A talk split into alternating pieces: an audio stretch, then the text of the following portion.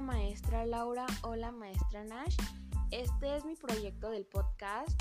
Soy la alumna Miriam Natalia Anguiano Amezcua del grupo de tercero A y decidí hacer mi proyecto individualmente. El título es el siguiente, La libertad de los adolescentes, por Miriam Natalia Anguiano Amezcua.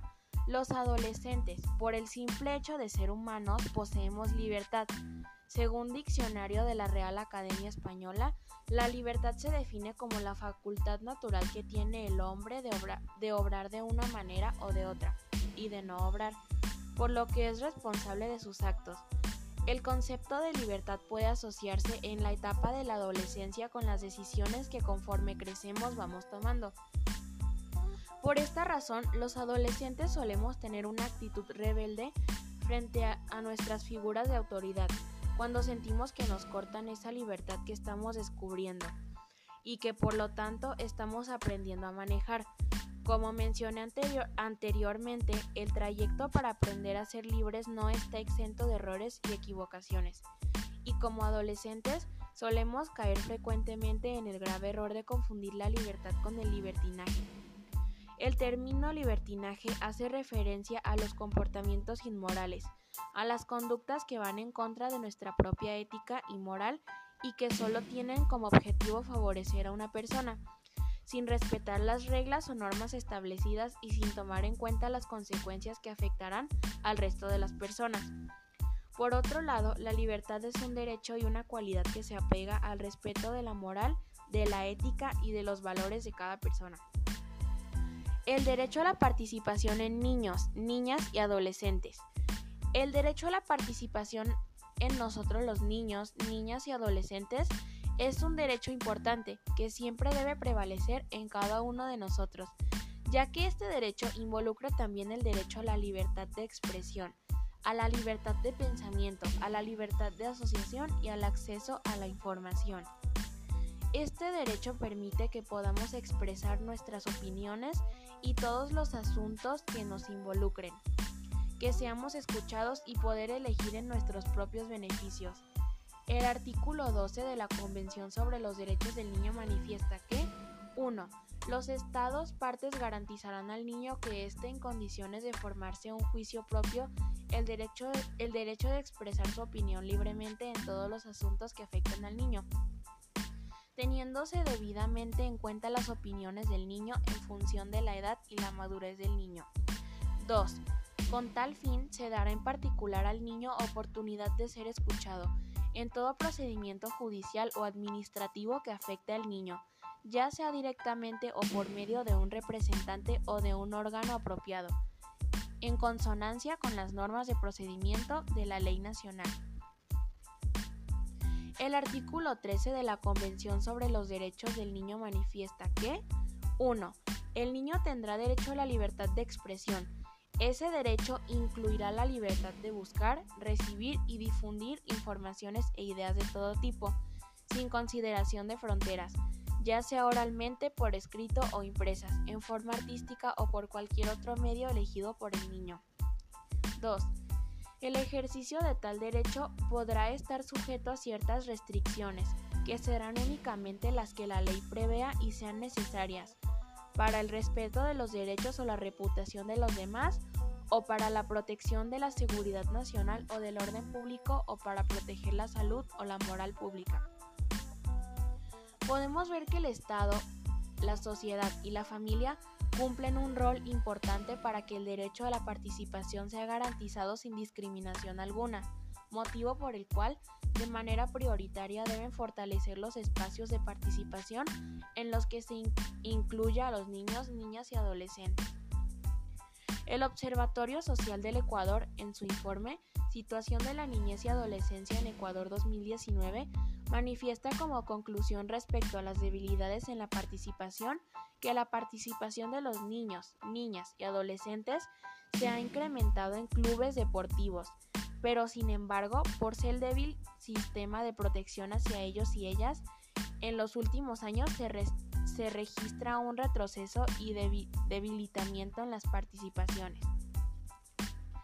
En temas de su directa incumbencia como el cumplimiento de sus derechos, La, Constitución ecuatoriana en el artículo 45 garantiza también el derecho a la participación que los niños, niñas y adolescentes tenemos, motivo por el cual es un deber primordial del Estado garantizar sin discriminación alguna el efectivo, goce, el efectivo goce de este derecho. Al ser el derecho a la participación un derecho establecido en la Constitución y en los instrumentos internacionales. Libertad de expresión y de acceso a la información son un derecho de niñas, niños y adolescentes. Las autoridades en el ámbito de sus respectivas competencias deberán garantizar el derecho de niñas, niños y adolescentes a expresar su opinión libremente, así como buscar, recibir y, difundir información e ideas de todo tipo y por cualquier medio, sin más limitaciones que las establecidas en el artículo sexto de la Constitución Política de los Estados Unidos Mexicanos. La libertad de expresión de niñas, niños y adolescentes convella el derecho que se tome en cuenta su opinión respecto de los asuntos que, que les afectan directamente o a sus familiares o comunidades.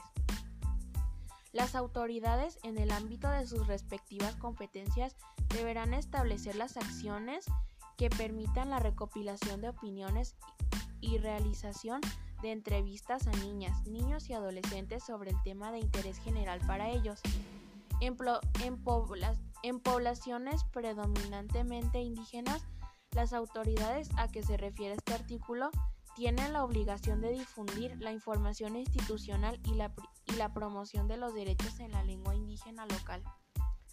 Asimismo, las autoridades a que se refiere este artículo dispondrán lo necesario para garantizar que niñas, niños y adolescentes con su discapacidad cuenten con los sistemas de apoyo para ejercer derecho a la libertad de expresión, acceso a la información y sistema de apoyo para la expresión de su voluntad. Niñas, niños y adolescentes tienen derecho a libre acceso a la información. Las autoridades en el ámbito de sus respectivas competencias promoverán la difusión de información y material que tengan por finalidad asegurar su bienestar social y ético, así como su derecho de la libertad de convicciones éticas, pensamiento, pensamiento conciencia, religión y cultura. Artículo 1. Niñas, niños y adolescentes tienen derecho a la libertad de convicciones éticas, pensamiento, conciencia, religión y cultura. Las autoridades estatales y municipales en el ámbito de sus respectivas competencias garantizarán este, este derecho en el marco del Estado laico. 2. La libertad de profesar la propia religión o creencias estará sujeta únicamente a las limitaciones prescritas por la ley que sean necesarias para proteger los derechos y libertades fundamentales de los demás. 3. Niñas, niños y adolescentes no podrán ser discriminados de forma alguna por ejercer su libertad de convicciones éticas, pensamiento, conciencia, religión y cultura. Artículo 42. 1. Niñas, niños y adolescentes tienen derecho a disfrutar libremente de su lengua, cultura, usos, costumbres, prácticas culturales, religión, recursos y formas específicas de organización social y todos los elementos que constituyan su identidad cultural, así como el acceso a espacios culturales y a expresar sus manifestaciones culturales de acuerdo a sus propios intereses y expectativas. Las autoridades estatales deberán establecer políticas tendientes a garantizar la promoción, difusión y protección de la diversidad de las expresiones culturales, regionales, universales entre niñas, niños y adolescentes. 2.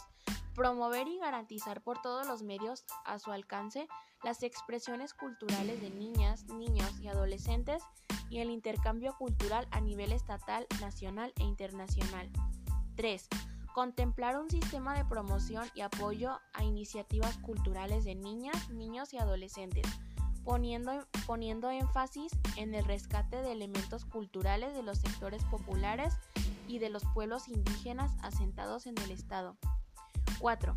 Establecer espacios para la expresión de talento infantil, garantizando el acceso preferencial de niñas, niños y adolescentes a los eventos culturales propios de su edad. 5. Apoyar a los organismos de la sociedad civil que promueven la cultura entre niñas, niños y adolescentes. 6. Garantizar que los docentes cuenten con formación en educación intercultural y que las estrategias pedagógicas aplicadas partan de los saberes, costumbres y experiencias de los educanos. Lo dispuesto en este capítulo se ejercerá en, concordancia con el derecho a la educación y no será limitativo del deber de educación de los padres o de quienes ejerzan la patria potestad, tutela o guarda. Bueno, maestra Laura, maestra Nash, este fue mi proyecto del podcast. Gracias por escucharme, espero su respuesta. Hasta luego.